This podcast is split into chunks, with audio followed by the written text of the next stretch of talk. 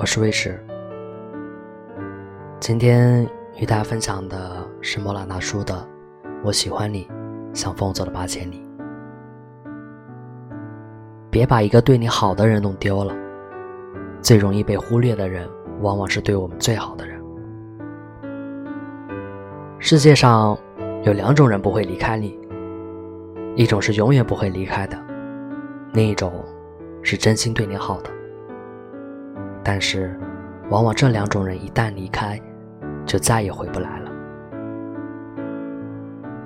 第一次看《夏洛特烦恼》的时候，印象最深刻的是夏洛跟冬梅说的一番话。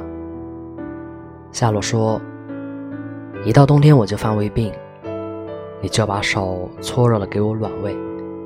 有一次我掉井里把门牙磕掉了，你就守在旁边陪我，一边陪我一边嗑瓜子。”最后，你刻出来的瓜子仁都是给我吃的。冬梅，你第一次给我做饭，做的就是茴香打卤面。你说茴香的味道能让我在将来厌倦你的时候多去回想你的好。说完这段话，他才发现冬梅早已嫁给了别人。那是什么感觉呢？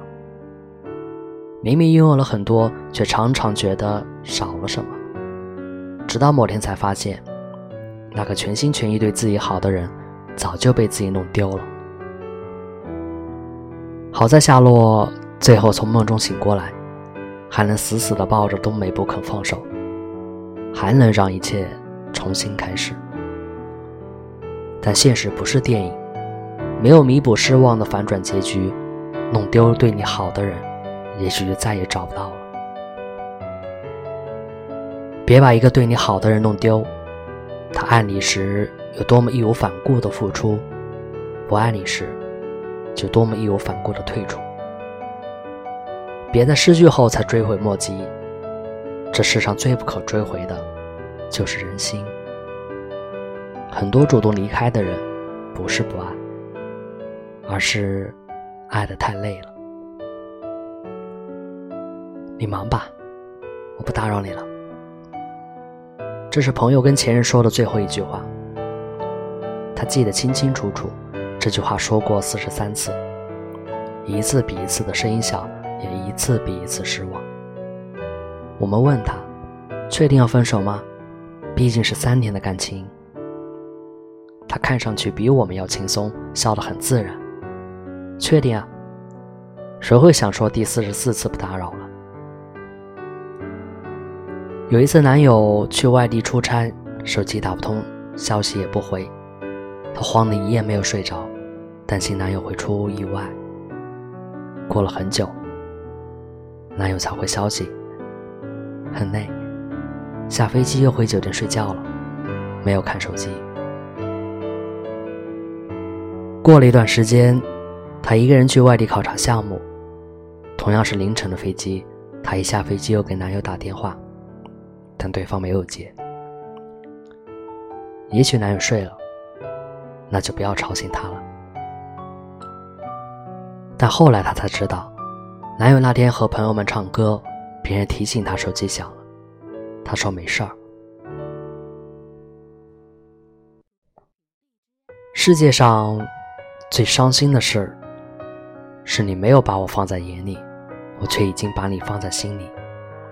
明明是两个人的电影，却始终是我在演独角戏。终于，他不再因为失去联系而彻夜不眠，不再因为没有问候而难过，更不再对两个人的生活怀有期待了。大声喊着“我要分手”的人，都是虚张声势。真正离开的那刻，就连关门的声音都会变得很轻。我爱你时，可以掏心掏肺。我不爱你时，就可以没心没肺。谢谢你教会我一个人的生活该怎么过。既然我学会了，也就不再需要你了。从此两不相欠。爱可以让人不求回报，但是生活在一起需要对方的回应。两个人在一起，叫你对我好，我心疼你。爱情就像跷跷板，两边用力才能平衡，只靠一个人付出，很快就会结束。莫娜有位朋友的丈夫是自由摄影师，工作地点不固定，有时一天要去四五个城市。丈夫每次出差，她都会打电话问候：“到了吗？吃饭了吗？不许喝酒啊。”而丈夫每到一个地方，都会给他发很多的自拍，每次回家都会给他带礼物。虽然两个人没有在一个地方，却比任何距离都要近。朋友说，有一次没接到丈夫的电话，丈夫回家第一句话就说。你对我不好了，我去外地，你都不关心了。这件事让她笑了好几天，但是心里很暖，因为她知道，自己对丈夫的那些好，都被丈夫记在心里。丈夫给她最好的爱，就是懂得她给自己打那些电话的意义。还有什么比人懂你更暖心的事儿呢？张小娴说：“世上最凄绝的事儿。”就是两个人本来距离很远，互不相识，忽然有一天相爱，距离变得很近，然后有一天不再相爱了，本来很近的两个人变得很远，甚至比以前更远。曾经要共度余生的人，如今却跟余生没有任何关系。人世间最痛苦的事儿，莫过于此。你呢？对你最好的人还在身边吗？如果还在，莫了希望你永远都不知道失去一个真心爱你的人有多痛苦。有个爱你的人不容易，千万不要伤他的心。他愿意陪你打游戏，你就少玩一会儿，多陪他做他喜欢的事儿。他愿意陪你挤公交，你就努力奋斗，让他过上好日子。他愿意忙完工作还做家务，你就少些应酬，帮他分担。他生气的时候，你就多点耐心，该拥抱就别只是牵手。他遇到困难，你就多点陪伴，别让他觉得不被理解。他愿意为你努力，你就再给他点时间。爱情需要互相理解，一个真心对你好的人，值得你这么做。爱情里，最不该让对方觉得一个人过也挺好的，而是应该让对方觉得必须有你在，每天才值得期许。可以谈心动的恋爱，但一定要嫁给心定的男人。一个人真正爱你的时候，眼里没有欲望，只有怜惜。多年前看的电影《重庆森林》。有一幕给我留了很深的印象：金城武为睡去的林青霞脱去鞋子，在洗手间用自己的领带沾着水，认真擦洗着她的肩。他口中呢喃：“像她这么漂亮的女人，高跟鞋应该要很干净才对。”当一个男人动了情，他的一举一动便无关利或弊，不过是情到深处的条件反射罢了。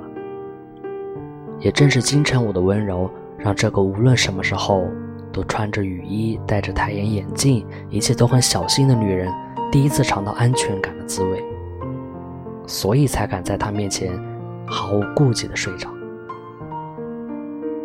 女人最爱男人的那一刻，或许就是你带着沉静的柔情，为他用领带擦一只高跟鞋的那一刻，是你心甘情愿放下身份。